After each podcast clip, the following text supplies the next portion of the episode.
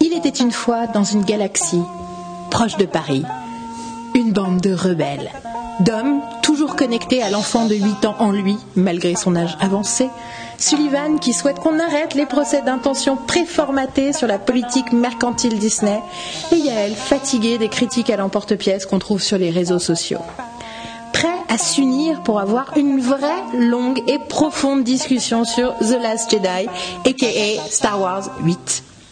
Dans cet épisode très spécial de Parlons Pop et Parlons Bien. Animés par un désir commun de résistance face à la facilité des clivages d'opinion stériles, ils vont faire face à la lourde tâche de garder vivante l'étincelle du monomythe, ou plutôt de sa réinvention. Bienvenue d'abord, chers rebelles, et bonsoir. Bonsoir, Dom. Bonsoir. Bonsoir, Sylvain. Bonsoir, Yael. Bonsoir à tous. Je suis hyper heureuse qu'on arrive à faire ça. Euh, alors, avant toute chose, et pour contextualiser la conversation pour nos chers poditeurs, on ne saurait que trop vous recommander notre trio de conversation. Oui, oui, c'était trois épisodes sur l'épisode 7, dont les titres sont savoureux et inventés par Dom. Il y en a un, c'est la revanche du monomythe, ou un truc comme ça, ou le monomythe contre-attaque. c'est les origines du mythe, la revanche de, je sais pas, de- des- des- des arguments et le monomythe contre-attaque, que nous avions appelé épisode 19, 20 et 21, parce que nous partions du principe que nous allions faire trois épisodes par film de Star Wars. Ce sera peut-être vrai, Bah, sur l'épisode 1, par contre, les trois épisodes font 10 minutes chacun. hein, Je préviens. c'est ça.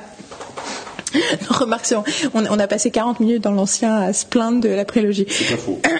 anyway, euh, du coup, je vous conseille de les écouter. Vous les trouverez sur le site icannotsitstill.com que vous trouverez, dont vous trouverez euh, l'épellation euh, sur euh, mon Twitter, qui est plus simple à écrire, et bien entendu dans le post qui accompagne cet épisode. Alors maintenant que vous avez réécouté nos trois heures et demie de conversation, vous pouvez vous plonger dans celle-ci avec une bonne idée de nos Non. avis. Toi, J'ai dû attendre 3 heures. toi derrière à droite, j'ai vu que tu n'as pas écouté Va-t'en. arrête, stop, pose, pose le portable, attends. Voilà. Euh, mais bon, je sais que vous l'avez fait. Donc maintenant euh, que vous, sa- vous savez à peu près nos avis sur la saga pré-épisode 8, eh ben, on prend les choses là où on les a laissées. Voilà, deux ans se sont découlés, et puis, euh, bah, entre temps, il y a un nouveau film. Alors, on va commencer par ça. Grand, alors, grande partie A, le film. Je vous vous demandez peut-être ce qu'il y aura dans la partie B, mais je vous assure, il y aura quelque chose. Et donc, pour commencer sur le film, petit chapitre 1, attente slash réception. Et je vais vous demander de me dire comment vous avez vécu ce premier visionnage à la lumière de, votre, de vos attentes, sachant qu'en plus, il se trouve que moi et Sullivan, la première fois qu'on l'a vu, on était ensemble. Et Dom nous avait trahis, il avait déjà vu une fois avant de le voir avec nous ce jour-là. Dom l'avait vu la veille. Et je leur ai pourri euh, le visionnage en leur disant Et là, il va se passer ça. S'il avait vraiment fait ça, évidemment, il serait mort, donc vous savez bien que c'est une blague. non mais surtout, moi du coup, je te regardais tout le temps pour que tu me rassures et tu me rassurais pas du tout sur ce qui se passait. J'étais là. Qu'est-ce qui- qu'est-ce que ça veut dire? Et toi, tu regardais l'écran. Et quelque part, je suis un forced ghost aujourd'hui parce que euh, j'ai le micro qui marche un petit peu moins bien, donc ça me donne un petit peu une sorte de. Donc je, je suis un forced ghost aujourd'hui. Mais euh, non, et c'était rigolo parce que c'était assis entre nous. Du coup, nous, on communiquait pas, mais de temps en temps, je me retournais vers Dom. Genre, mon Dieu, qu'est-ce qui vient de se passer? C'est grave. Des fois, j'ai j'ai ri avant que ça arrive. Mais peu- très discrètement. Mais très discrètement. Mais donc, je, euh, je- faisais le siège. Donc, euh, commençons euh, par toi, Sullivan, notamment parce que je te coupe la parole pendant tous les trois épisodes précédents. Donc là, je vais vaguement essayer de faire un effort. À réécouter, je me mortifiais sur place. Je crois que j'ai même essayé de couper des moments où je te coupais la parole pour qu'on n'ait pas l'impression que je te coupe la parole tout le temps. autant de fois où Gaël a coupé euh, Sullivan que de membres coupés dans la saga Star Wars. Alors, Sullivan, attente slash réception, réception slash attente. Vas-y, raconte-nous comment c'était ce jeudi 15 décembre. Euh, c'était bien. Euh, Bon, bah voilà, Dom C'est pas mal. non, euh, je, je, euh, j'y suis allé déjà très euh, confiant en fait. Euh, Au-delà du fait qu'effectivement, euh, comme on en a longuement débattu, j'avais plutôt bien accueilli le retour de la saga avec l'épisode 7, que voilà, avec que j'avais vraiment vu comme cet épisode qui devait réintroduire, faire le lien, ramener un univers familier et en même temps trouver des espèces de petits twists et petits décalages. Moi, j'ai trouvé que la démarche était pas si inintéressante que ça et surtout en fait, le principal, c'était qu'à la fin du 7, j'étais totalement investi dans les nouveaux personnages et que euh, et que du coup j'ai hyper envie de savoir ce qui va leur arriver, que je les trouve hyper intéressants et riches. Et, euh, et voilà ce qui était la tâche la plus difficile en fait et c'est complètement passé inaperçu. Mais c'est ça que le set a réussi. Euh, et, et donc il y a ça il y a tout cette, cette euh, du coup qui fabrique un a priori positif. Et après même si c'est vrai que j'essaye de pas trop m'exposer euh, en termes de bande annonce et de et de contenu euh, je sais pas ça enfin j'ai vu j'ai vu certaines bandes annonces mais je sais pas si j'ai vu la toute dernière ou quoi. Mais assez vite, j'ai vu se dégager euh, des choses visuellement très intéressantes dans la charte graphique du film, notamment voilà qui est qui est qui a été reprise dans l'affiche du film, qui est grosso modo nos têtes en ce moment, mais donc c'est inspiré de la séquence finale et ce travail en fait sur le rouge et le blanc qu'on a vu se dégager des images de la bande-annonce, que c'est la chambre forte de, Snoke, tout ça, et il y avait quelque chose de super excitant visuellement en plus, euh, qui me donnait vachement vachement envie d'y aller, euh, parce que ça peut être vrai que le, euh, le travail de JJ était un tout petit peu plus neutre sur le précédent. Et là, en plus, je crois qu'il y avait un point de vue visuel fort qui je trouvais hyper excitant. Et, ça s'est complètement confirmé dans le film. Donc c'était chouette. Parce que je trouve que c'est un, un réel vachement intéressant parce que il a, il a ce truc euh, assez rare en fait de, euh, de savoir justement proposer des séquences purement visuelles avec des vraies créations graphiques, enfin quelque chose de recherché, mais en même temps il fait pas partie de, de ces réalisateurs euh, dans les dans les dictats français qui considéraient qu'un bon film serait un film que tu pourrais comprendre entièrement sans, en ayant le son coupé.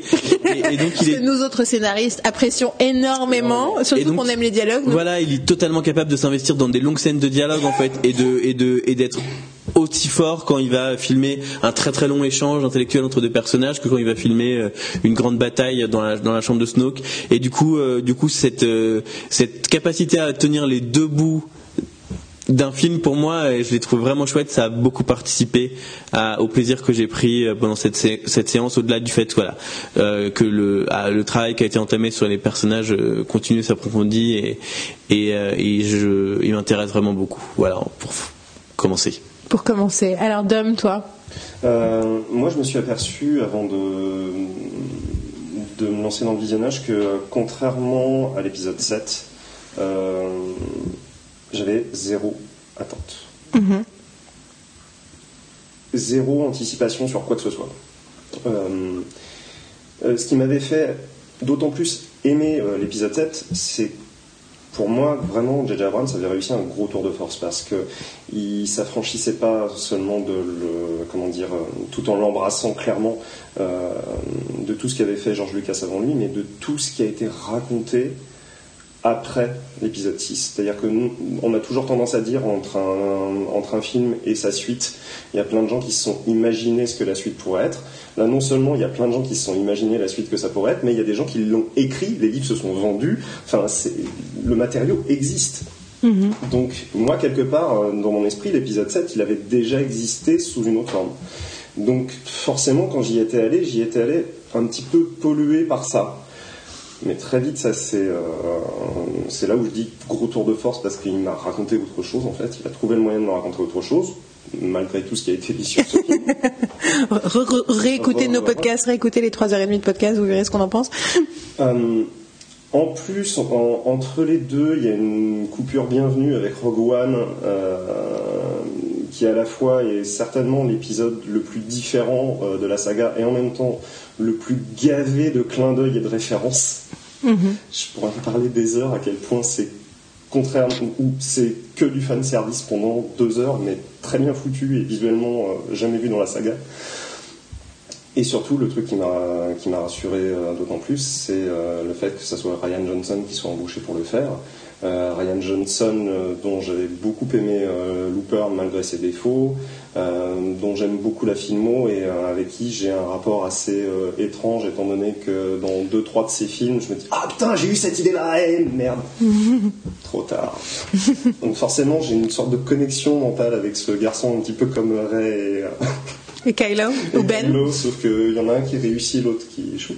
Euh, mais, euh, mais du coup, je me disais, ah, c'est lui, c'est, bah, ça va, c'est bon. Je, je vais peut-être pas aimer, mais euh, je pense que c'est entre de bonnes mains. Et, et oui, moi j'ai vu une bande-annonce, juste pour me, parce que j'avais hâte, en fait. Donc je me suis mis dedans. Après, pareil, Rogue One m'a appris à faire attention aux bandes-annonces euh, Star Wars étant donné que la bande-annonce de Rogue One raconte quelque chose de différent que le film.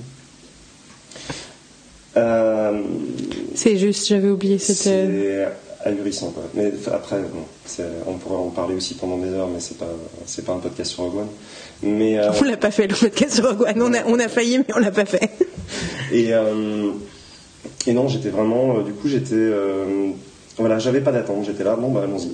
Allons, euh, allons nous faire plaisir, reconnectons donc avec euh, l'enfant de 8 ans, chacun de nous, Euh, un enfant de 8 ans qui est capable d'analyse et qui est capable d'être- de regarder les choses intelligemment et d'avoir du recul, mais quand même, l'enfant de 8 ans euh, et euh, l'enfant de 8 ans à l'intérieur de moi était très content. Vu mon âge, j'en ai 5 enfants de 8 ans à l'intérieur de moi. Donc, Ils étaient tous contents? Ils étaient tous contents. Euh, ouais, moi alors c'est rigolo parce que du coup, euh, Dom a eu la gentillesse de me retrouver juste avant la séance, euh, un peu plus tôt. Donc toi, t'as pas vu mon état une heure avant la séance, mais en gros, j'étais, je tremblais de nervosité et tu m'as avoué, Dom, que tu étais un peu nerveux aussi avant de voir euh, le, le- pour la- le voir pour la première fois la veille. Probablement pas en tant qu'attente, mais juste en côté d'excitation. Excitation. euh, Voilà, c'est ça. Moi aussi, j'avais une excitation assez, assez incroyable. hein. Surtout que pendant très longtemps, j'étais très heureuse que ce film arrive. Et tout d'un coup j'avais réalisé que je serais pas à Berlin avec ma famille, avec Marine pour le voir. Et du coup que euh, j'ai cru un instant que j'allais devoir le voir toute seule. Et j'ai réussi à vous convaincre de vous joindre à moi. Mais du coup j'avais vraiment envie que ce moment il soit il soit savouré partagé et agréable.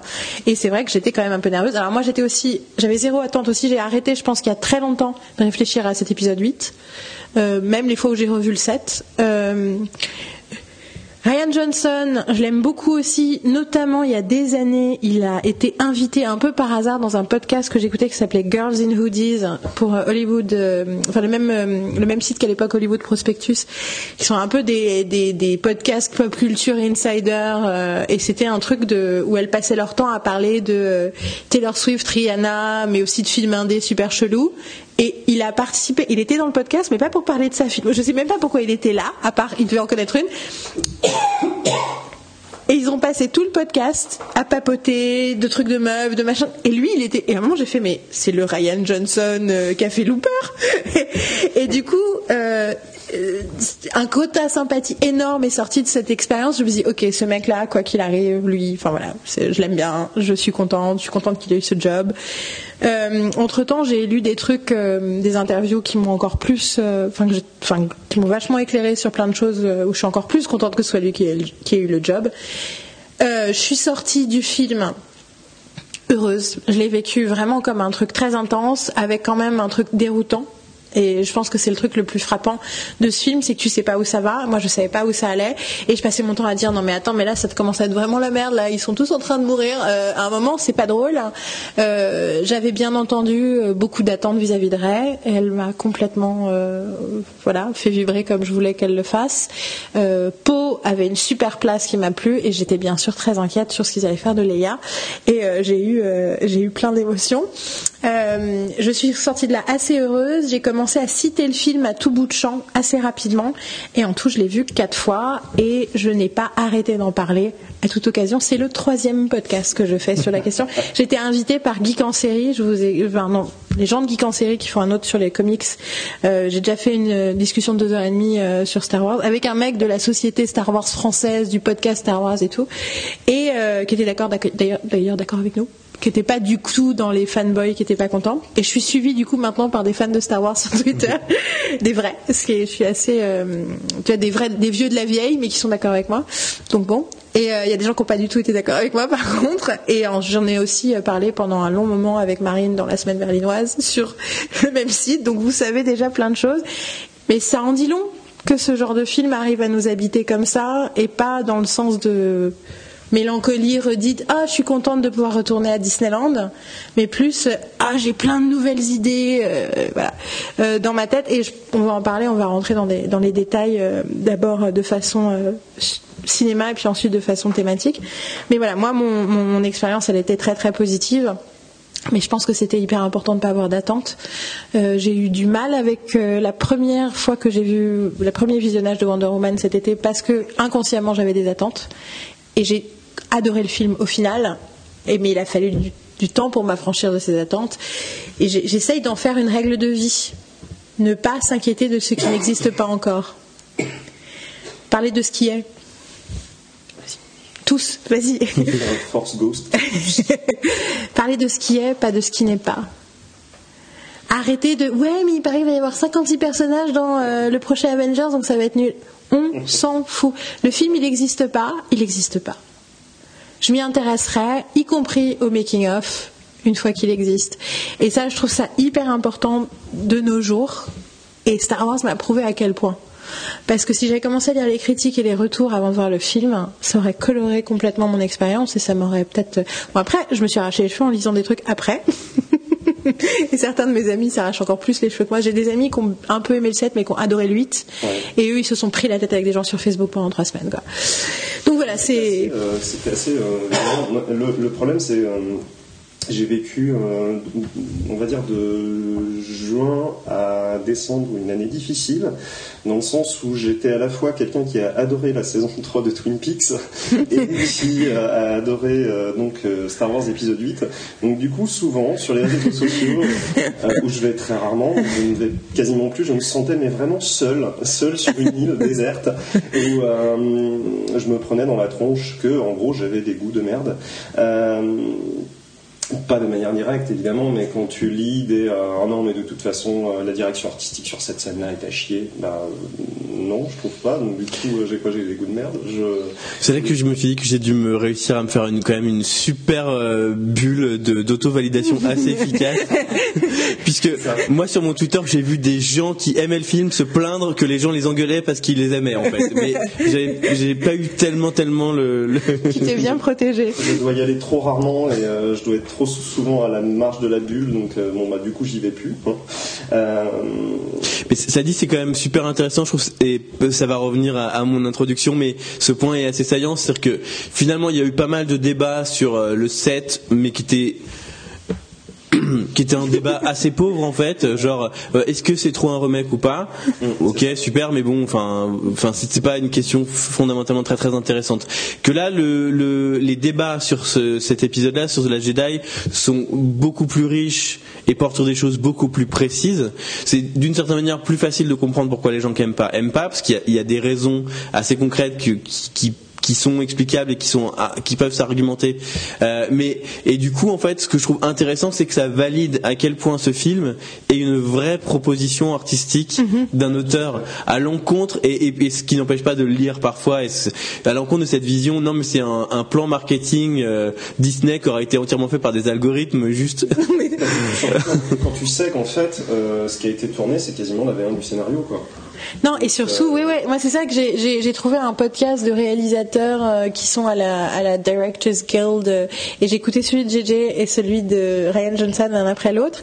Et Ryan Johnson disait, en gros, ils m'ont donné le script de JJ et j'ai vu les rushs pendant le tournage mhm. et, et ils m'ont rien dit. Par contre, par exemple, les parents de c'est qui? Ils m'ont pas dit, bah voilà, c'est ça la réponse. Et du coup, j'ai donné ma réponse. Et ce truc, cette politique de Disney de dire je vais te prendre toi cinéaste indé et tu vas écrire le film que tu veux et tu vas projeter ce que toi tu as envie de faire dans cette histoire, c'est ouf. Et, pour le coup, c'est là que, en fait, déjà là, il faudrait le dire, c'est pas une politique de Disney. Euh, Disney, la grande boîte, a racheté Lucasfilm et a mis une personne euh, qui est Kathleen Kennedy, Kennedy, à la tête de Lucasfilm et c'est la politique de Kathleen Et Kennedy. en même temps, ça se rapproche de la politique de Disney. C'est ça qui est incroyable. Quand tu regardes la politique créative de Disney, c'est hyper proche. les deux se rencontrent et elle, elle a, l'autorisation de faire ça que parce qu'ils valident la démarche, etc. Mais mais on sent la, démarche de productrice qui va rechercher des auteurs, qui défend une certaine vision de l'univers euh, sur la place des minorités, de la femme, etc. Là, clairement, c'est la ligne. Et, Avec un gardien du temple dont je me souviens plus du nom, mais qui est là pour dire non, non, mais en fait, euh, cette planète-là, il se passe pas ça, tout ça, parce que pour garder une sorte d'unité au truc. Mais je la trouve par exemple moins intrusive que Kevin Feige sur, sur, euh, Marvel. Marvel. Mais ça mille fois moins, très bien. oui. Mais elle est vachement moins intrusive. Totalement. Là, enfin, c'est clair que que, que que que sur Marvel, enfin, le, le cahier des charges de, on doit aller là, euh, on prévoit que dans quatre ans on sera là. C'est ça. C'est pas, euh, ah ben voilà le dernier Spider-Man, avant de toi le prochain euh, sur une table rase, sans te retenir compte de rien de ce qui se passe à côté. Là, c'est une démarche totalement différente et qui finalement. C'est vrai, enfin, n'est pas sans rappeler euh, l'Empire contre-attaque, quoi. Où, euh, où pour plein de circonstances, euh, euh, Lucas se retrouve à travailler avec, pardon, un vrai réalisateur qui a Gasp qui apporte un vrai point de vue et, et voilà qui, qui a pu frustrer Lucas, d'où la reprise en main sur Jedi, mais le retour du. Mais mais voilà, enfin et, et donc je pense que cette démarche est assez intéressante et elle est probablement indispensable euh, là où c'est-à-dire que là où il y a le truc Disney c'est et c'est là où, où on va voir ce que ça donne où la limite peut survenir c'est dans cette idée que que il va y avoir 47 000 films Star Wars euh, à partir de maintenant. Mais après, moi, je pense en termes, enfin, on est bien placé pour le savoir, je pense en termes d'écriture de série. Si tu réfléchis comment les bonnes séries sont écrites et que tu te plonges dans le processus créatif et tu réalises que la plupart du temps, ils essayent de gérer l'arc, mais quand ils donnent un épisode à un auteur et disent vas-y, fais ton épisode, on est là-dedans, hein, on est vraiment là-dedans, et nous, ça nous est pas étrange, euh, pas étranger du tout. Et justement, c'est rigolo parce que en ce moment, je suis en train de former euh, des, euh, jeunes talents euh, à l'écriture sérielle, et c'est incroyable ma nécessité de tout le temps leur dire, enfin pour le coup, ils m'écoutent, mais de devoir rappeler dès le départ. La vision qu'on a de l'écriture à l'américaine, qui est hyper systématique, ne vous détrompez pas. Oui, il y a un cadre, oui, il y a une structure, oui, il y a des intentions, mais le processus créatif et l'inspiration et la force de l'inspiration et l'investissement personnel, c'est la clé de la création américaine. Et c'est hyper anglaise aussi d'ailleurs. Mais c'est hyper drôle d'ailleurs parce que j'ai réalisé c'est un peu une tangente mais c'est lié à Star Wars parce que tout est lié à Star Wars remarque mais c'est cette idée je voudrais savoir vraiment ce que vous en pensez mais ces derniers temps je réfléchis beaucoup au malentendu culturel, pas seulement en termes de comment on regarde les séries américaines et comment on pense qu'elles sont écrites, mais à, aux intervenants américains en Europe. Et t'es bien placé pour euh, voir de quoi je parle, Sullivan. Mais notamment, je pense à Truby et ce genre, mais aussi ce genre de choses, des gens qui donnent des cours d'écriture aux Européens. Et j'ai l'impression que ce qu'ils essayent d'inculquer aux Européens, c'est ce qu'ils inculquent aux gens chez eux, c'est-à-dire, bon, c'est bien euh, l'inspiration et l'art et la création, mais il faut un peu de structure dans tout ça, il faut quand même répondre à des questions et tout. Alors qu'en réalité, nous autres Européens, on a le processus contraire et c'est exactement le problème qu'on a. Mais ça viendrait pas à la tête des Américains de leur dire, moi ce que je fais dans ma formation, venez nombreux, c'est de dire, ok, elle est où ta muse? Tu veux parler de quoi? Qu'est-ce qui te travaille? Qu'est-ce qui?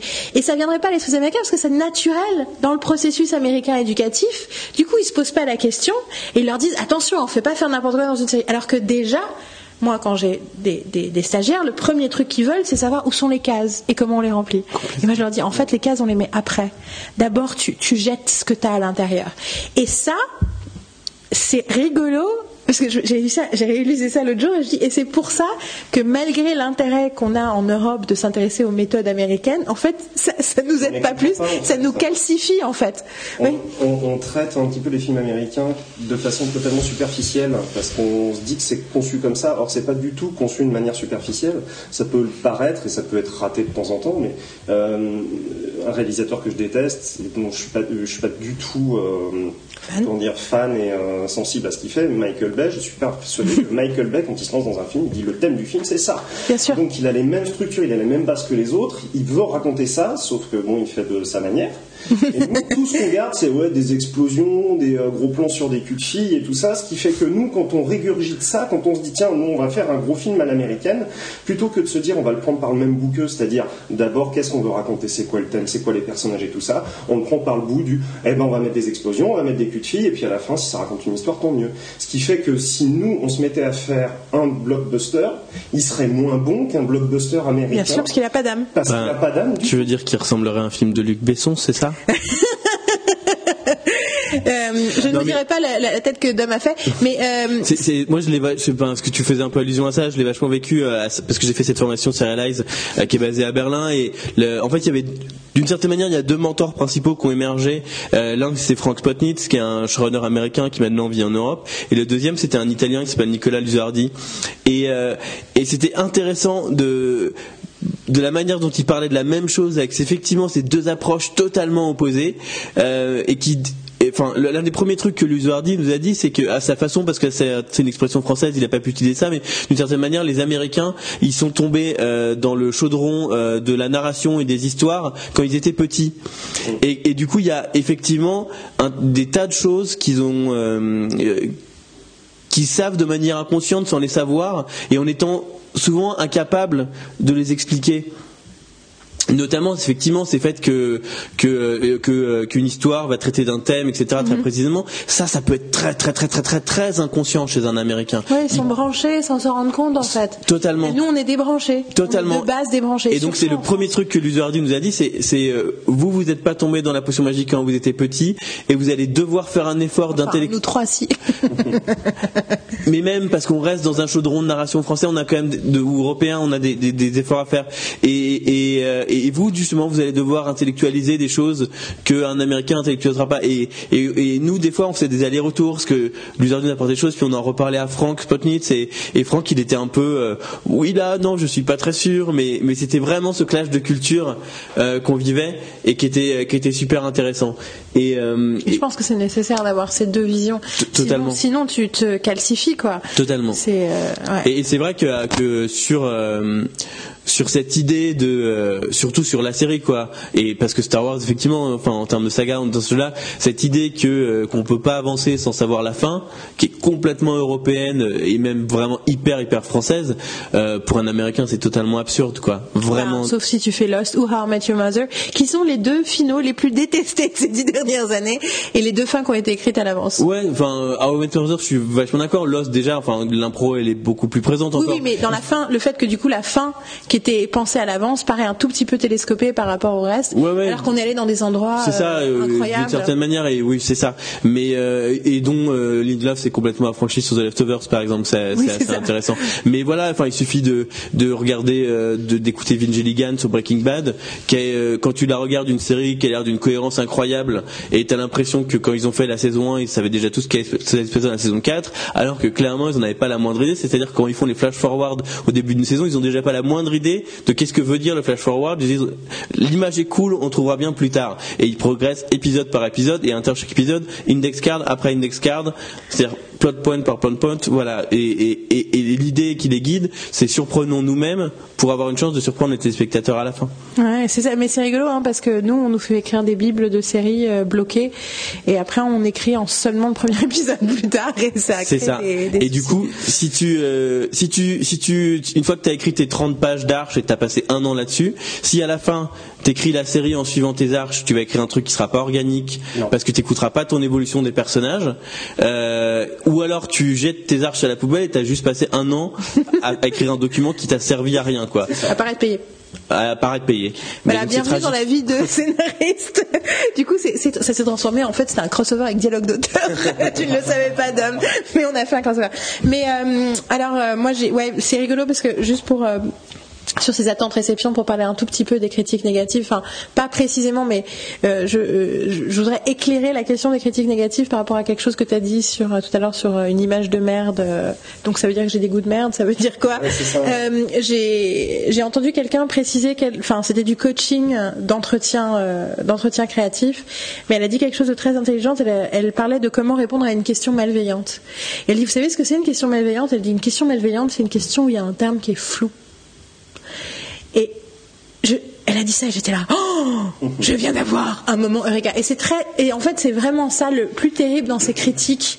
Euh, moi, je parle, j'ai toujours envie de parler de, et c'est pas seulement par rapport à Star Wars, c'est par rapport à plein de choses que j'aime, mais c'est le mot dismissive qui me vient. C'est le truc où c'est une espèce de, de donc dismissive, ça veut dire une attitude qui est genre euh, qui balaye le truc de la main en disant ouais de toute façon on s'en fout. Et ça je trouve ça hyper dur de faire ça avec une œuvre qui touche plein de gens, quelle que soit l'œuvre. Même moi, une œuvre que j'aime pas par exemple, je vais quand même me poser des questions. Euh, mais je trouve ça très fort que en fait ce qui est dismissive c'est le côté je vais pas être précis dans ma critique. Tu veux dire quand il y a quelqu'un qui dit que le scénario est bancal non, mais ou, là, tu vois, genre, euh, enfin, effectivement, t'as dit dans le 8, il y a eu des critiques un peu plus directes, mais c'était, moi, les critiques les plus directes que j'ai lues, c'était par rapport à Luke et au choix qu'ils ont fait autour du personnage de Luke. On y reviendra. Mais, euh, mais moi, euh, si j'avoue le côté, ouais, on se fait chier. Comment tu réponds à ça? Bah, tu peux pas. Moi, je me suis pas fait chier. Mais c'est dur quand même ce truc de comment tu défends une œuvre complexe. Et ça, c'est l'autre truc que je voudrais vous, dire savoir ce que vous en pensez. Euh, au-delà du fait que vous êtes d'accord, parce qu'une question malveillante, c'est un truc flou, c'est c'est hyper bien vu et bien dit, j'espère. Ils acquiescent de la tête. Euh, l'autre truc, c'est que je, la troisième fois que je suis allée voir Star Wars, j'étais à côté d'un Star Wars illiterate. Donc un mec, il avait pas vu le set, il se il dit ouais, c'est un truc, il y a une princesse et un sabre laser. Tu vois, j'étais ok. Et euh, je lui dis. C'est un résumé assez juste. Et avant le début, je lui dis si tu veux apprécier le film, faut le prendre au sérieux. Et sérieux, c'est un truc que je dis chaque fois que je parle, que je conseille aux gens. Enfin, que les gens sont sur le point de regarder Buffy pour la première fois, je leur dis toujours la même chose. C'est la même chose sur Doctor Who. C'est la même chose sur Doctor Who. Faut le prendre au sérieux, sinon ça marche pas. Et ensuite, je lui ai dit, et c'est un truc que je pense beaucoup aux films en termes de films Marvel et de films et, des, mais aussi Justice League et de plein d'autres qui sont tous plus ou moins bons, c'est pas la question. Mais je dis en fait c'est comme de l'origami, un blockbuster américain au XXIe siècle. C'est-à-dire que ça a l'air hyper simple, mais en réalité c'est ultra complexe. C'est beaucoup plus complexe qu'un film d'auteur. Ça demande beaucoup plus de réflexion. Il y a 250 000 niveaux de lecture et de symbolisme. Et je trouve que l'origami, je sais pas ce que vous en pensez. Je suis assez fière de cette métaphore. Mais on est d'accord que faut les digérer, les Star Wars, quand même. Comme les autres blockbusters. Beaucoup plus qu'un film plus, plus, ouais, plus indépendant, plus auteur, plus simple. Alors après, il euh, y a quand même des niveaux dans les blockbusters, c'est-à-dire que que le, la densité de lecture d'un de, de Transformer 8. non, mais euh, les Transformers, c'est un peu une classe à part dans, la, dans les dans les blockbusters modernes. Ils sont un peu, euh, c'est un peu les indigents par rapport à justement les Marvel ou les ou les. Je suis sûr que Michael Bay a fait un texte C'est ce que je veux raconter. et, sur les Marvel, je trouve que déjà ça peut dépendre un peu des films. Il y a des il y a des films qui qui sont qui, où il y a vraiment que la couche divertissement et où, et où je, ça va quand même pas beaucoup plus loin quoi. Euh, pareil, c'est vrai. Alors c'est encore pire si on va voir euh, euh, les Marvel externalisés du temps où ils avaient encore des contrats à l'extérieur, mais mais certaines, enfin les, les Fantastic Four. Oui, non, mais, euh, mais, non, mais... Je, je, pensais à Doctor Strange par exemple qui a vachement de niveau de lecture.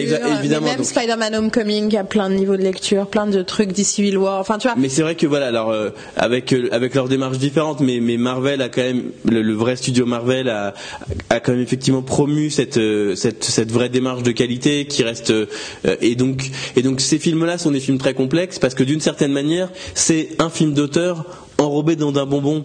Et du coup tu as le même travail que pour faire un film d'auteur et en plus tu dois rajouter une couche de comment euh, je vais faire en sorte que mon film d'auteur il soit divertissant pour un enfant de 8 ans et demi en fait. Et donc du coup tu dois tu dois faire deux films en un et que ça passe enfin que que ce soit cohérent et lisible. Et euh, tu dois faire trois films en un quand tu dois traiter un Marvel ou un Star Wars, c'est que tu dois aussi gérer la pression monumentale que représente la fandom, qui peut être à la fois extrêmement bienveillante et la première de briser, mais euh, d'une force assez incroyable. Moi, ce que, ce que je trouve euh, rigolo, c'est qu'après le septième, je trouvais ça super agréable et comment dire enthousiasmant. C'était toutes les théories autour des personnages et tout ça. Euh, et pour moi, les théories, elles restent euh, géniales, enthousiasmantes, euh, tout ce qu'on veut à partir du moment où ça ne devient pas des attentes. Où c'est pas un Ray, il faut impérativement que ce soit une Kenobi, quoi, sinon je me tranche les veines. faut pas que. Ah bah que j'espère que c'était en fait Darth Plagueis qui est revenu et tout ça. C'est très très bien de commencer à développer des théories en disant ouais, il vient de tel endroit, donc peut-être que. Et c'est euh, il y avait un- il y avait deux narrations qui se passaient à l'époque de Lost. La narration que tu voyais à l'écran, et la narration qu'il y avait chez les fans. C'est clair. Et la narration chez les fans, elle était incroyable. Ils se racontaient des trucs, mais hallucinants. Même Lindelof le disait. Ils trouvaient des trucs, mais incroyables. Où tu te dis, euh, bah, en fait, non, on n'est pas si. Non, ils auraient mieux fait de faire écrire la mythologie de Lost par les fans, ça aurait été plus cohérent là. À un moment, ouais. Ça était drôle, c'était un truc interactif et ils suivaient ce que les fans disaient, genre merde Attendez les gars, non, euh, ça c'est plus intelligent que ce qu'on a trouvé. Euh, mais à partir du moment où ça devient une attente et où tu te dis non, il faut impérativement que ça soit ça, ou si c'est pas ça, je vais être déçu, euh, pour moi ça n'a plus lieu d'être en fait. Là, j'entends déjà dire que Snoke est pas mort. Ouais, non, mais Snoke Ça est pas mort, les parents de à Rey. ce point ce personnage qui n'est qu'une sorte de d'incarnation de tout ce qui va pas dans le premier ordre, c'est-à-dire de l'arrogance, euh, le, le pouvoir ultime, mais tellement tellement fort que du coup il voit plus rien de ce qui se passe autour de lui. Il croit tout voir, mais en fait il comprend pas ce qui. Oui, c'est du coup génial de le démonter. Et c'est génial de s'en débarrasser à ce niveau-là parce il a Ouais, c'est la scène du- du film. hein. Enfin, il y a plein de scènes, mais c'est le moment incroyable du film. Et du coup, c'est marrant quand même cette danse assez incroyable. C'est-à-dire que si jamais on reste un peu dans les clous, ah mais c'est trop un remake. Et là, si tu touches Snoke dans le deuxième, ah mais c'est pas possible, il doit mourir dans le troisième comme l'empereur. Le fer à repasser, mec Le fer à repasser Sans déconner C'est comme dessiner un smiley sur, euh, comment dire, sur une œuvre de Michelangelo. Tu ne peux pas, tu n'as pas le droit. Non, mais sans déconner. Et non, et seulement compris, tu hein. peux. Dans la, la première fois que j'ai vu le film, j'ai pas compris le faire passer. Je l'ai vu éclater de rire. J'ai pas compris pourquoi. Et la deuxième fois que j'ai vu le film, je fais ah, c'est à faire passer. J'ai Et, non seulement tu à l'univers de Star Wars. Non seulement Oui, tu peux, mais en plus cette scène elle est géniale. Oui. Parce que si t'as pas euh, le plan du fer à repasser, euh, c'est 15 secondes de plan que tu dois faire pour faire comprendre qu'ils ont piqué des costumes. Là, en un gag, donc tu ris et ça dure que 3 secondes, et t'as compris toute l'exposition que en minimum t'aurais fait en 15 secondes s'il avait fallu montrer des plans, la buanderie, je rentre dans un placard, je vole un costume quoi. Petit moment Pierre Tchernia de Star Wars. Euh, en fait, c'est une référence directe en plus à un court métrage qui était sorti. Oui, je l'ai lu. Hardware Wars. Qui est en fait Star Wars refait mais avec des éléments du quotidien, donc un fer à repasser, un ventilateur, des trucs comme ça. Un grille-pain. Ouais, euh, grille-pain, et c'était un court métrage fait par un fan Et de Star c'était, Wars. euh, Donc, totalement un volontaire. direct. euh, Et Ryan Johnson s'est demandé le nombre de gens qui allaient comprendre la référence. C'est marrant. Ça me fait penser à euh, Darren Morgan, un des scénaristes géniaux d'X-Files. Il a fait un épisode qui s'appelle Le Seigneur du Magma. Et le plan d'ouverture de, de, de cet épisode, c'est un, un plan de- du ciel étoilé, de genre possiblement de l'espace. Et Il y a comme un espèce de vaisseau qui apparaît dans le cadre. C'est complètement Star Wars. Et en fait, c'est juste une plateforme euh, pour euh, pour un électricien filmé de dessous, en fait. de retour à la réalité. c'est génial. Mais euh, ouais, c'est c'est rigolo parce que sur, du coup sur ces attentes et ce truc, on va là on va parler directement euh, directement du, du film. Mais euh, je voulais juste dire, il y a Snoke, il y a les parents de. Ouais. Où les gens se disent ouais mais on va apprendre que finalement les parents de Rey c'est machin. Ben, mais pourquoi est-ce que vous pourquoi est-ce que vous vous enfin vous attendez un film et en fait ce que le film vous dit vous décidez de pas le croire c'est hyper étrange comme Pour euh, beaucoup de gens, il y a un gros problème à partir du moment où le réalisateur euh, est choisi pour faire un Star Wars. Ils se rendent pas compte consciemment, mais en fait, ils sont déçus que ça soit pas eux. ouais. Et du coup, derrière, ils ne peuvent être que déçus par les choix de la personne. Et c'est ce qui, enfin, moi, c'est ce que j'ai ressenti en, en voyant le film, c'est qu'ils voulaient autre chose. Ils voulaient voir un autre Luc. Bah, non, c'est ce Luc-là qu'on a vu, et franchement, vu la franchement, il est tellement Hamill, bien. putain. Après, euh, moi, le, le, euh, la concession que je, que je ferais à cette taxe de critique-là, c'est qu'il est quand même effectivement euh, pas mal basé slash causé par la manière d'écrire de J.J. Abrams. Ce qu'on appelle le- le- l'écriture à la mystery box, c'est-à-dire qu'il il- il passe son temps en tant qu'auteur à te dire oh regarde ce truc comme c'est mystérieux est-ce que tu peux imaginer ce que ça cache? Il ouvre toutes les boîtes et dit elles sont vides et, et voilà, c'est ça, où, euh, où, où, et, où on s'en fout, bien, ou alors où on bien. regarde des trucs très humains.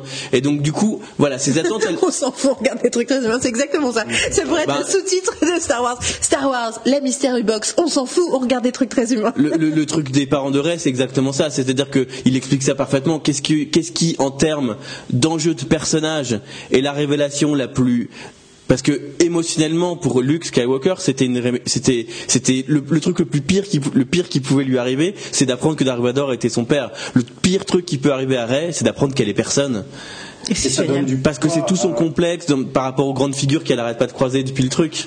Et euh, comment dire, c'est. euh, Puis on ça en reviendra quand on parlera des femmes parce Ouais, que ouais. ça. ça donne du poids à Kylo Ren qui incarne à ce moment-là euh, une forme d'extrémisme.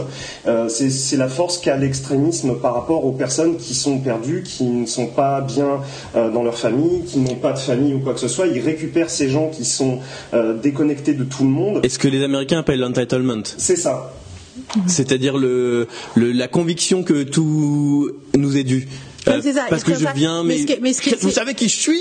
C'est ça. Mais, mais du coup, tu as raison, ça fait de la récupération du recrute, du re- le recrutement de, que le recrutement de, de, de tarés.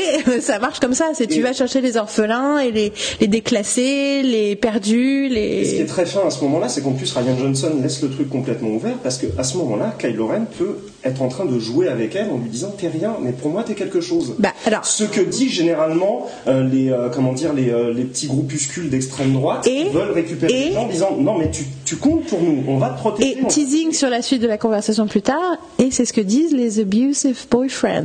Bon, bien sûr. Euh, les, les, les- dans les relations sentimentales malsaines, c'est un truc classique euh, des mecs qui, euh, qui conditionnent leur meuf à penser qu'elles sont rien en dehors du couple et que c'est pour ça qu'il faut qu'elles restent avec eux. Bon, après, j'ai pas une vision purement négative de Kylo Ren euh, du tout, mais je trouve ça intéressant qu'il utilise de ses armes. Non, non, mais il, il utilise. Non, en plus, moi, je trouve que je trouve que ce plan, je le trouve pas beau dedans, mais je trouve ça intéressant qu'il le mette. Mais je, bon, passons. Euh, Mais il arrive à être touchant dans le film. ça c'est sûr. Mais euh, tout ça pour dire que et c'est rigolo à quel point il, mais de toute façon c'est rigolo. Il, Kylo Ren il représente toute la, la toxic masculinity du 21e siècle, y compris ce genre de tactique quand t'es en perte de contrôle. Euh, alors je- juste pour finir, pour finir, bon, continuer sur euh, petit 2 euh, ou c'était grand 2, je sais plus, sur le film. Donc du coup, parlons de ces qualités du film. Euh, donc avant qu'on parle dans le grand B, on va parler des thèmes, mais là vraiment en tant que film, Sullivan, toi, qu'est-ce qui te, dans justement parlons des choix de Ryan Johnson. Au-delà, tu as déjà parlé du visuel, mais continue, euh, continue et dis-nous ce que tu, ce que tu penses des qualités de ce film. Du coup, comme j'ai quand même déjà insisté sur la partie graphique, je vais pouvoir partir sur le deuxième volet. Mais effectivement, euh, c'est-à-dire mon deuxième point préféré, c'est le travail sur les personnages qui avait été fort bien amorcé dans l'épisode précédent. Là, est, est- approfondi et amené à un niveau encore supérieur. Et effectivement, euh, moi, il y a une, une forme de densité émotionnelle et de profondeur à la fois émotionnelle, à la fois psychologique. Euh, qu'en fait je pense pas que Star Wars avait atteint avant. C'est ça, c'est exactement ça. Euh, Enfin, moi, je, vois- je vois la même chose. Pour moi, le 7 a, a montré que la psychologie devenait intéressante et le 8 l'explore. Totalement quoi. Et, euh, et donc c'est vrai que pour moi le, le- une des colonnes principales du film et enfin un truc qui me passionne mais parce que euh, c'est la, la relation entre Rey et, et, et Kylo Ren Ben euh, où il y a où il y a un espèce de truc fascinant il y a tellement de choses qui se disent c'est tellement profond Bah, moi j'avoue que franchement euh, j'ai j'ai une forme de fascination pour le personnage de Kylo Ren dès l'épisode précédent Ouais. Euh, moi je trouve que que que c'est une représentation justement. C'est ce qu'on a ben après voilà c'est ce qu'on a déjà dit la dernière fois mais tellement réaliste d'un méchant. Un vrai méchant c'est comme ça un vrai méchant. C'est ça, ça c'est traversé par le conflit c'est c'est pas si simple que ça. C'est pas je me lève le matin j'égorge des gens et j'en ai rien à foutre. Euh, et, et tout ça est tellement chargé c'est lui et donc euh, voilà et et j'ai lu un truc sur, sur lequel j'étais tellement tellement opposé euh, qui prétendait qu'en fait euh, Kylo Ren ne pouvait pas être un beau méchant puisqu'il avait été si immédiatement parodié Euh, mais non c'est justement le contraire et puis la tête de Dom. Combien de- Quelqu'un devrait voir la tête de Dom. J'aurais voulu faire une photo. Ça. Combien de milliards il y a eu de parodies de Dark Vador avec son. Enfin, il y en a eu dès que Dark Vador est apparu, il a été parodié. Trump?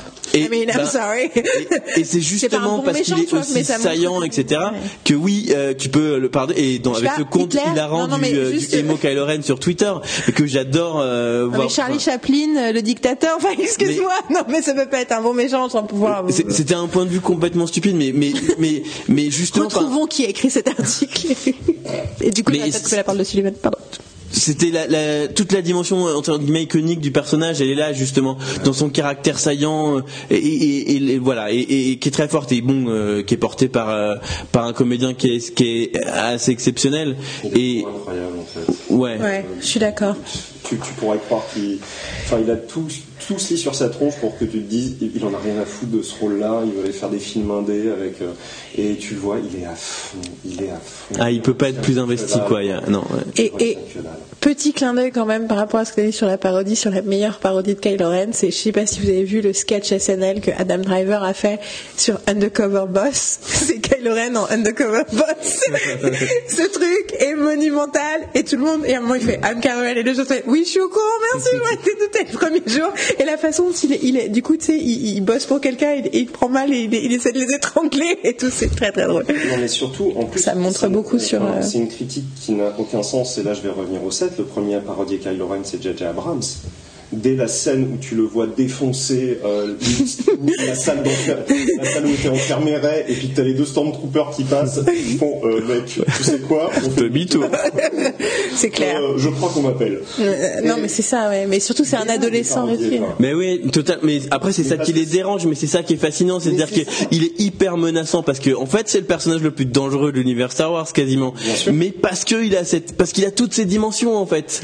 Euh, et enfin, c'est franchement, je sais, enfin, c'est un des méchants les plus réalistes et les plus puissants que j'ai jamais vu au cinéma À la fin- parce qu'il a toutes ces dimensions. à la fin de The Last Jedi, quand tu sais que le gros leader du premier ordre, maintenant c'est lui, mais il y a quoi, il y a de quoi chier dans son froc parce que c'est totalement incontrôlable. C'est ça. pas ce qu'il va faire le mec. Zéro limite, zéro moyen de prévoir. Parce que la- la- le premier empire démonte Alderaan pour, euh, par- pour moyen de pression euh, sur la princesse Leia pour jouer un truc politique. Lui, il démontrait Alderaan parce qu'il n'avait pas de bacon avec ses œufs le matin, quoi. Et du coup, ça le rend, mais euh, beaucoup plus terrifiant encore à ce niveau-là, peut-être pas au niveau graphique, peut-être pas euh, au niveau de la puissance de Jedi, mais plus terrifiant encore que Dark Vador. Mais je suis tout à fait d'accord. Alors, euh, du coup, oui, non, mais du coup, euh, sur euh, les personnages, enfin, on, on va en parler après dans les thèmes parce que c'est lié. Mais je suis tout à fait d'accord sur le fait qu'il y a un travail sur la psychologie des personnages. Mais parce que pour moi, du coup, j'y reviendrai après. Toi, Dom, t'as les qualités du film, les trucs qui te, qui te, enfin, voilà. Bon, je vais pas revenir forcément sur le visuel, mais il y a tellement d'images iconiques. Ah, c'est le sel, la- la- la- la- les planètes de sel. Tu et en plus, c'est tu sais, c'est incroyable, c'est l'image que tu as vue dans le. Vous savez, l'effet bande-annonce où tu es déçu quand tu vois le truc de bande-annonce. Et là, c'est le contraire. Quand tu vois le truc, euh, le, le vaisseau spécial qui tombe. Enfin, vous voyez exactement l'image dont je parle, où on est, on tout est en train de, les- de voir les vaisseaux qui sont sur euh, la planète avec le sel. Et il y en a un qui qui qui, descend et qui remonte dans l'image. Et Quand tu le vois dans la c'est tellement beau. tu te dis ouais c'est beau, c'est euh, ça rappelle un petit peu les plans des X-Wing dans l'épisode 7 qui, euh, qui font les traînées d'eau derrière eux. Tu te dis c'est joli.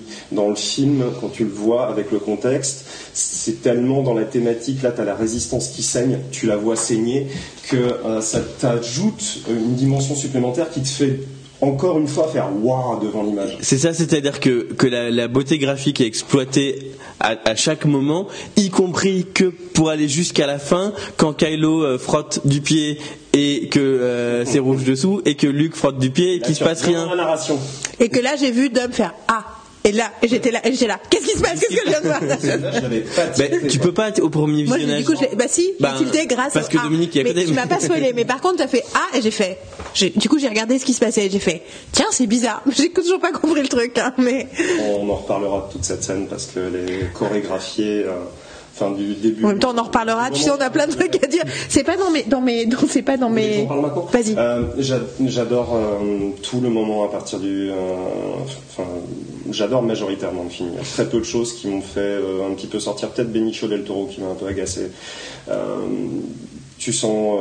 tu sens qu'il cabotine trop, qu'il veut trop en faire. Enfin, je sais pas, moi c'est comme ça que j'ai ressenti, mais bon, après c'est discutable, et puis c'est Benicio del Toro, c'est pas non plus euh, le premier venu. Pas... Mais bon.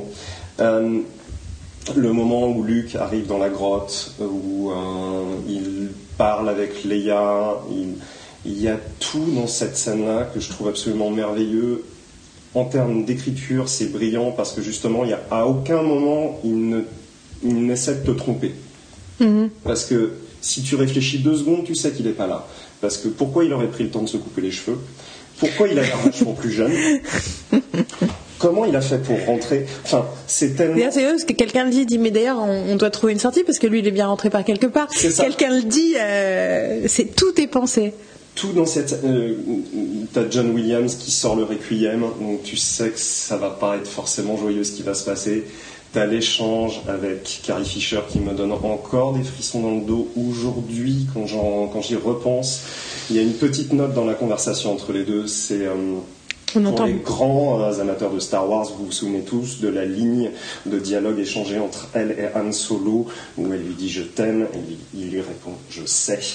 La première chose que fait Leia quand il arrive et qu'il commence à parler, elle lui dit je sais. Je trouve ça tellement beau et tellement puissant. Et ensuite, elle dit J'ai changé de coiffure. J'ai changé de coiffure. Et ça, c'est une ligne de Carrie Fisher. Of course it is. sur le, comme sur tous les sur autres. Le scénario, comme sur tellement d'autres choses. Dans la scène après, la façon, Commence à pleurer tout de suite, pardon. La façon dont il rentre en combat avec, euh, avec Kylo Ren, quand il se fait mais pilonné de, de, rayons laser où il n'y a aucune logique pour qu'il s'en sorte et que malgré tout tu te dis non, il ne peut pas finir comme ça, qui ressort, qui se nettoie sur l'épaule. tu te dis mais ouais, mais c'est le plus grand Jedi de l'histoire, tu m'étonnes quoi.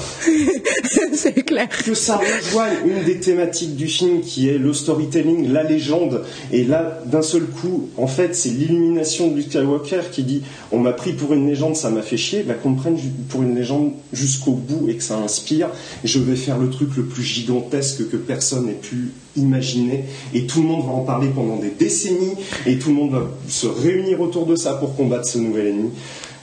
Il y a tellement de choses. Et en même temps, je me sacrifie comme une pauvre distraction parce que c'est pas moi le sujet.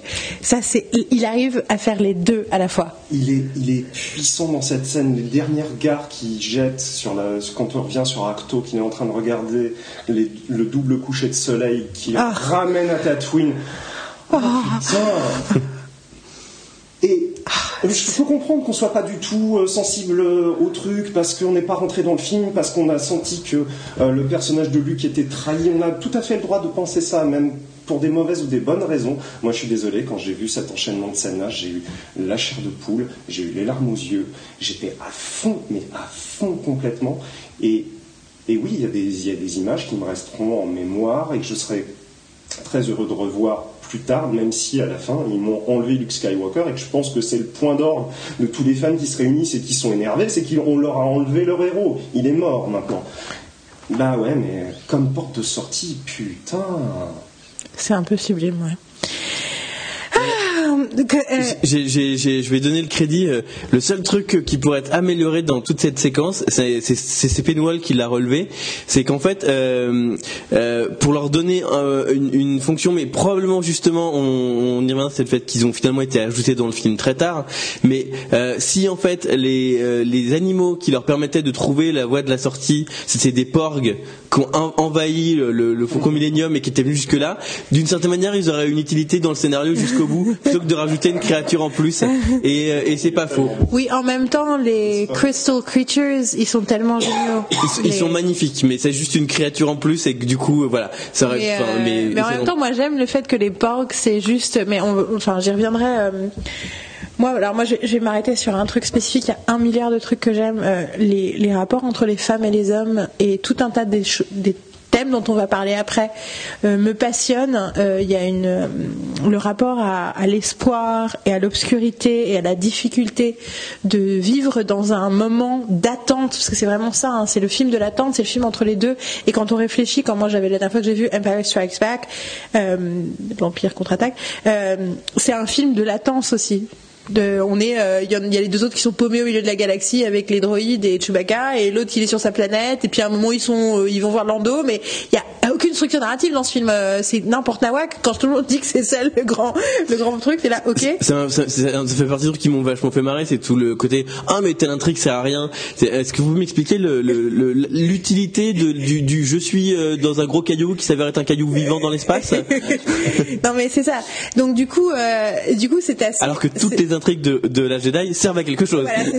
Et moi, ce que je trouve comme euh, un des trucs par rapport à l'intrigue, en fait, je vais m'arrêter sur un truc qu'on a reproché au film, beaucoup, même chez les gens qui l'ont aimé, ils ont beaucoup de gens qui ont aimé. Je dis bon alors moi le seul truc que j'aime pas trop et ils parlent tous de la séquence, euh, donc pas spécifiquement de Benicio del Toro, mais par contre de la séquence de Rose et l'excursion de Rose et Finn sur euh, Canto Bight. Et alors, j'ai plusieurs choses. Donc déjà, le, fait, le côté, on va euh, venir sur une planète où il se passe autre chose. C'est la scène de la cantina euh, dont on a, qu'il y a dans tous les Star Wars.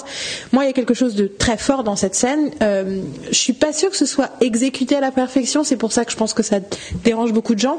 Mais ça sert quelque chose dans le propos qui est très important pour moi, c'est qu'on est en train de parler d'une situation de guerre désespérée et que le sujet, c'est, ils sont en train de perdre une guerre et ils sont peut-être que c'est une guerre qui commence selon Luke, mais quand même il y a cette idée de on est en défaite, on ne sait pas quoi faire, on est désespéré, donc la, vie normale n'a plus cours, et tout d'un coup tu te retrouves projeté dans toute cette partie du monde où ils en ont rien à battre, et où tout d'un coup le sujet est même pas un sujet.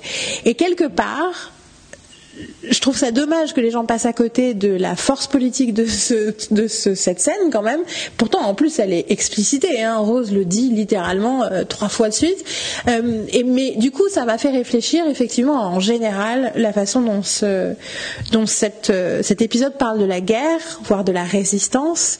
Et pour moi, c'est c'est pas innocent parce que pour moi c'est lié aussi à Wonder Woman. Hein. Wonder Woman c'est un truc qui se passe pendant la Première Guerre mondiale, du coup ça parle des horreurs de la guerre, mais il y a aussi quelque chose sur euh, le côté désespéré de l'année 2017 pour les Américains. Hein. Le côté on est dans un endroit dévasté, on ne sait même pas par où commencer pour résister, et qu'on ressent aussi dans malgré tous ses défauts dans Justice League, qui est le côté on est on a une chape de plomb sur la tête et on ne sait pas comment en sortir, on ne sait pas comment voir le jour.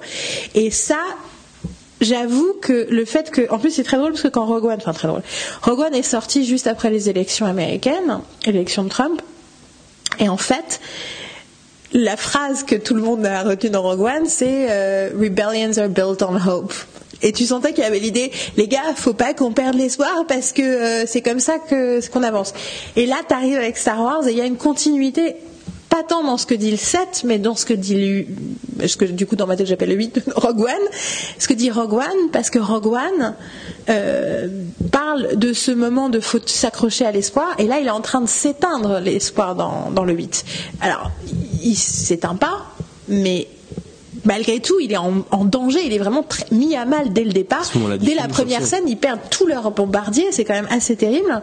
Et euh, il y a carrément au milieu du film la phrase euh, de Vice Admiral Holdo, euh, joué par Laura Dern, qui, qui cite Leia en disant Leia dirait, vous vous rappelez de cette phrase, je ne sais pas si vous en souvenez, mais qui est vraiment pour moi la phrase du film, qui est l'espoir c'est comme le soleil, si on y croyait que quand on le voyait, on ne pourrait pas traverser la nuit. Alors je ne sais pas si vous avez vu Justice League. Donc Justice League qui a beaucoup de défauts, mais bien sûr euh, sauvé à la fin, euh, sauvé les meubles par Joss Whedon. Vous imaginez bien que je suis allée le voir. Euh, J'en ai déjà parlé dans le podcast. Je crois que je l'ai peut-être pas encore publié ce podcast, mais un jour vous le verrez. Euh, le temps que je publie celui-là, remarque. Bon, passons.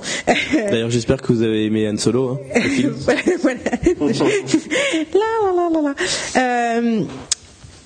À la fin, Lois Lane écrit un article, enfin il y a tout un truc, mais tout, tout le film c'est Superman est mort, du coup on n'a plus d'espoir.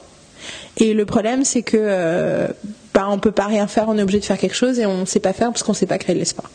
Donc on va essayer de le ressusciter, mais surtout, en gros, il faut qu'on trouve quelque chose à faire parce qu'on peut pas rester dans l'obscurité comme ça. Et la fin, il y a un, un voice-over à la fin de Lois Lane qui dit euh, l'obscurité, ce n'est pas l'absence de lumière, c'est l'absence d'espoir du retour de la lumière. Et je trouve que c'est très proche. Et pour moi, ce que j'ai adoré dans Star Wars, c'est qu'au-delà des côtés sociologiques, Star Wars 8 est un film de son temps. C'est un film de 2017. C'est un film qui parle de l'Amérique de 2017, mais du monde de 2017. On a d'autres soucis politiques, mais on n'a pas la même situation sociale euh, en Europe, mais malgré tout. Et ça, je trouve que quand tu parles de galaxie, et quelque part, les Star Wars d'avant, ils parlaient de grandes thématiques le monomythe, c'est l'histoire qu'on a toujours racontée.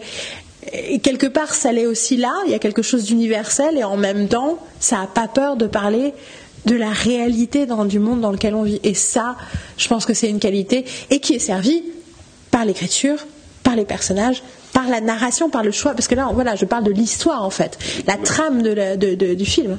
Là où 1, 2, 3, 4, 5, 6 était focalisé sur la montée du nazisme et, euh, euh, et, la Seconde Guerre mondiale, euh, il y a, euh, comment dire, 7, 8 et Rogue One piochent un petit peu dans toutes les époques pour construire cette, nouvelle mythologie en fait. Et moi, quand tu parles de, donc de Canto Bight, tout ce passage, je pense que là encore, on traite.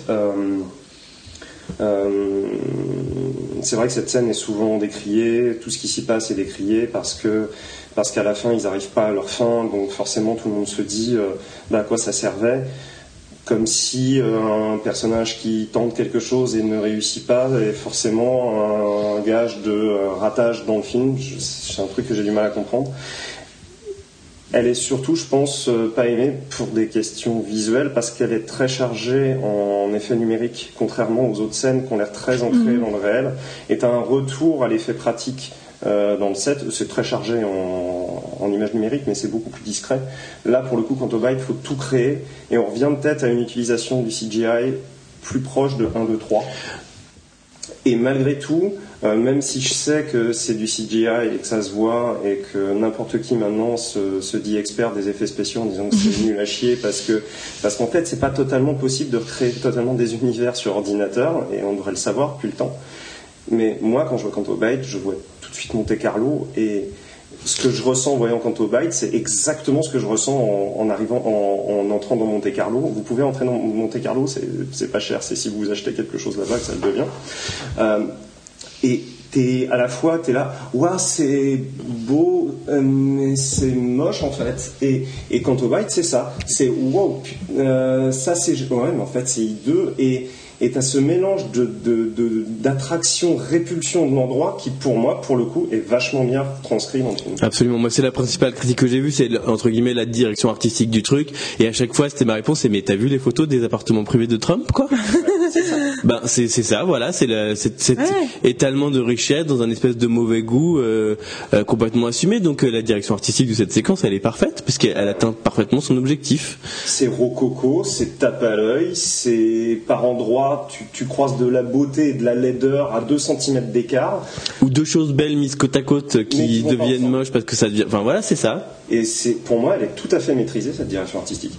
Ouais, mais c'est rigolo, hein, mais je pense que c'est le côté, mais c'est rigolo parce que c'est le côté de l'échec. Et en fait ce qui est hallucinant parce qu'en fait c'est c'est la thématique récurrente de toute l'histoire.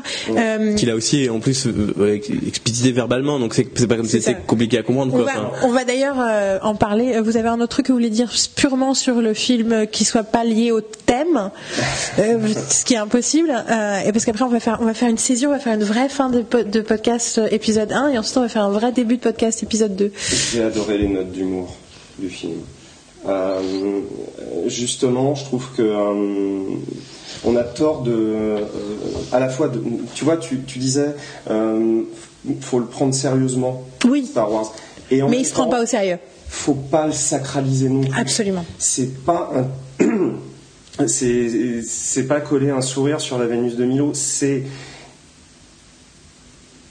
faut le prendre sérieusement dans ce qu'il te raconte, mais en même temps, il y a des moments où ça respire. Et je suis désolé, 4, 5 et 6, tu avais des, des moments d'humour, mais constant et ça ne sortait pas de l'histoire, tu restais dedans. Euh, Au contraire, ça ancre l'univers. 1, 2 et 3, il y a moins de touches d'humour et quand elles arrivent, elles sont très balourdes. Euh, là, pour le coup, je suis désolé, hein, je trouve qu'il y a des touches d'humour qui sont excellentes. Euh, moi, tu me montres euh, Marc Hamill qui roule des yeux devant Ray qui, qui tend son bras, je, je rigole pendant, je, pendant, pendant minutes. Et c'est plein de types d'humour différents. Hein. il y a du comique de situation, il y a des trucs visuels. Il y a... Moi, ce que j'adore, c'est le moment où ils expliquent le truc incompréhensible, rose et fine sur oui, il suffit de déconnecter le tracker, machin, machin. Et là, tu cut sur qui fait OK, recommence, mais plus lentement. c'est drôle à tellement de niveaux, c'est drôle vis-à-vis de lui, c'est drôle vis-à-vis de nous, spectateurs qui étions paumés aussi. Pas donc les pas. Ma, théorie, c'est qu'il aurait été tourné dans les années 90, ça aurait été Matt Leblanc qui aurait joué le rôle. c'est pas mal. Euh, les pas fines, euh, donc les pas fines, c'est les, les, les, espèces de bestioles qui sont en Islande. Et j'ai des, amis qui sont allés en voyage en Islande et étaient complètement obsédés par ces, ces oiseaux euh, aux couleurs, euh, aux couleurs euh, orangées, noires et blanches. Et euh, voilà, qui sont euh, donc là où ils ont tourné les scènes de l'île avec Luke, et donc il y en avait partout sur l'île. Du coup, ils ont été plutôt que de les retirer en CGI, ils ont décidé d'en faire une créature nouvelle inventée qui est le Porg Et les porgs, moi je les adore. Et donc le porg n'a pas été créé pour vendre des peluches. Voilà. Euh, après, après, ils ont vendu moi je veux bien une peluche. Contre, juste pour qu'on soit tous d'accord là-dessus. Euh, et le côté mercantile de Disney ne me dérange absolument pas. Moi j'ai une petite sadness dans notre dans notre étagère à la maison. Et en toute honnêteté, si, si tous les trucs que j'aime pouvaient avoir des jouets que je pouvais m'acheter, je serais contente. Bon, passons euh, et que pas que ce soit pas juste les Funko Pop qui fassent des jouets. Voilà, parce Regarde le parapluie de Cherbourg, ils vendent tout le temps des parapluies, et ben voilà, une personne. hein. non, mais- oh, du coup, j'ai envie de figurines avec les modèles d'enchant. Bon, passons. Tout ça pour dire que euh, les porgs, je suis cette scène avec Chewie, ce truc de on va tirer jusqu'au bout l'idée de je suis sur cette île, qu'est-ce que je vais bouffer? Bon, bah, je vais bouffer le premier truc qui tombe sous ma main, sauf que c'est aussi un truc mignon qui me regarde. Je veux dire, ça, a créé- ça va créer des générations de végétariens, quoi. les gamins qui regardent ça, mais pourquoi ils mangent ce truc? Bah, tu sais, le poulet, c'est pareil. Tu crois que oui, il a viré vegan Ouais, c'est ça. Non, mais, de toute façon, c'est un peu ce qui se passe, hein, parce que et du coup, c'est hyper drôle. Et puis le fait qu'il que personne ne commente, que personne ne parle des porgs. Non. Tu les vois? Mais Globalement, ils font chier Chewie, quoi. Ils l'empêchent de bouffer, ils l'empêchent de conduire. Ils envoient les sauts. ouais. mais euh, ouais, mais voilà. Donc euh, tout ça pour dire que les porgs, euh, les porgs, moi, je suis pour. Non, et moi je suis d'accord sur ça, ça marche bien. C'est vrai que le film est, et encore une fois, c'est le 2, donc le côté très sombre. C'est un film sur l'échec, c'est un film sur on a peut-être perdu tout espoir. Donc, euh, donc s'il n'y avait pas euh, ces touches-là, le film verserait dans sa propre caricature, etc. Moi, la seule réserve que j'ai, c'est euh, certains, euh, euh, enfin les one-liners de Finn euh, qui filent à, Boy- à Boyega, euh, dont certains sont assez faibles dans ses conversations avec Plasma, etc. Je trouve que euh, il y a plein de gammes d'humour qui sont maîtrisées à mort, et celle-là, elle est un peu, euh, elle est un peu, elle fait un peu moins mouche.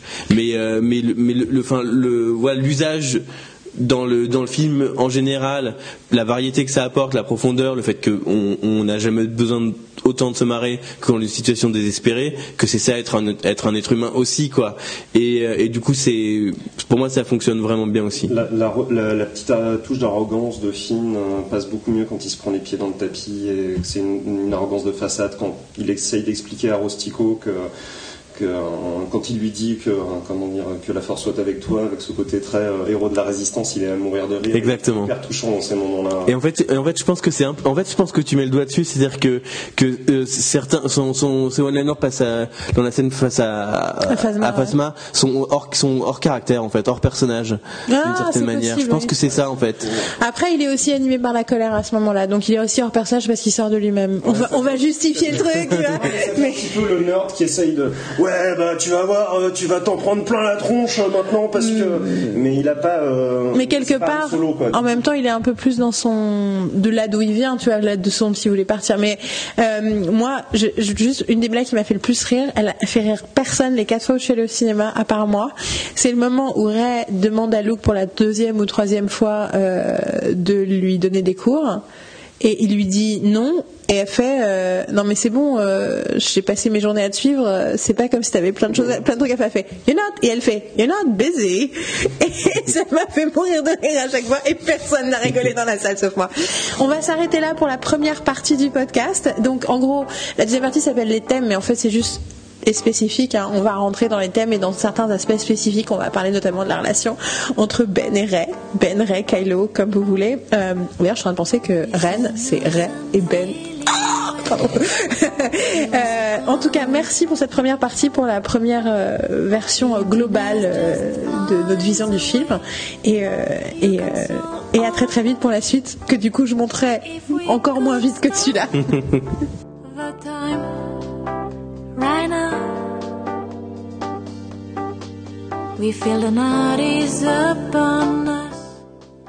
Il m'en aura fallu du temps pour publier ce podcast. À aucun moment je n'ai douté de sa qualité. J'avais parfois l'impression que c'était hors sujet parce que Star Wars n'était plus dans l'actualité. Je pense que c'était une erreur. Je pense qu'une conversation de cette qualité mérite toujours euh, d'être publiée. J'avoue que là, euh, l'approche de l'épisode 9 rendait cette publication nécessaire.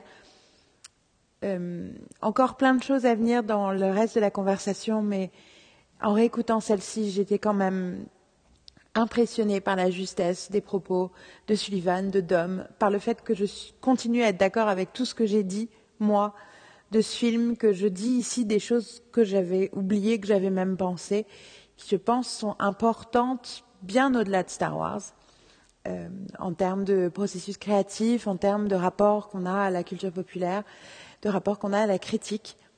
Euh, voilà, je suis très excitée par cette conversation. Du coup, ce que je voudrais, c'est que vous qui l'avez écouté jusqu'au bout, je devrais pas dire ça, je devrais vous qui l'avez écouté, bien sûr que vous l'écoutez jusqu'au bout, comment pourrait-on arrêter d'écouter une telle conversation? Eh bien, partagez-la, parlez-en, commentez-la, discutez-la, parlez de ce qui vous interpelle dans ce qu'on raconte et je vous demanderai même de faire encore plus et de faire attention quand vous m'en parlez, de ne pas juste citer les moments où vous n'êtes pas d'accord parce que bien sûr que c'est intéressant, mais en fait, je pense qu'on a tous besoin aussi de savoir sur quoi on est d'accord. Les choses qui vous inspirent, les choses qui vous, qui vous illuminent, euh, des parties de votre propre pensée. Euh, il y a quelque chose de syntaxiquement faux dans cette phrase, mais c'est pas grave. Voilà, parlez, parlez de à quel point cela vous éclaire et comment vous pouvez éclairer vous-même la conversation en la poursuivant. Euh, la suite arrive, l'épisode 9 arrive, euh, la saison Star Wars est officiellement ouverte. À très vite.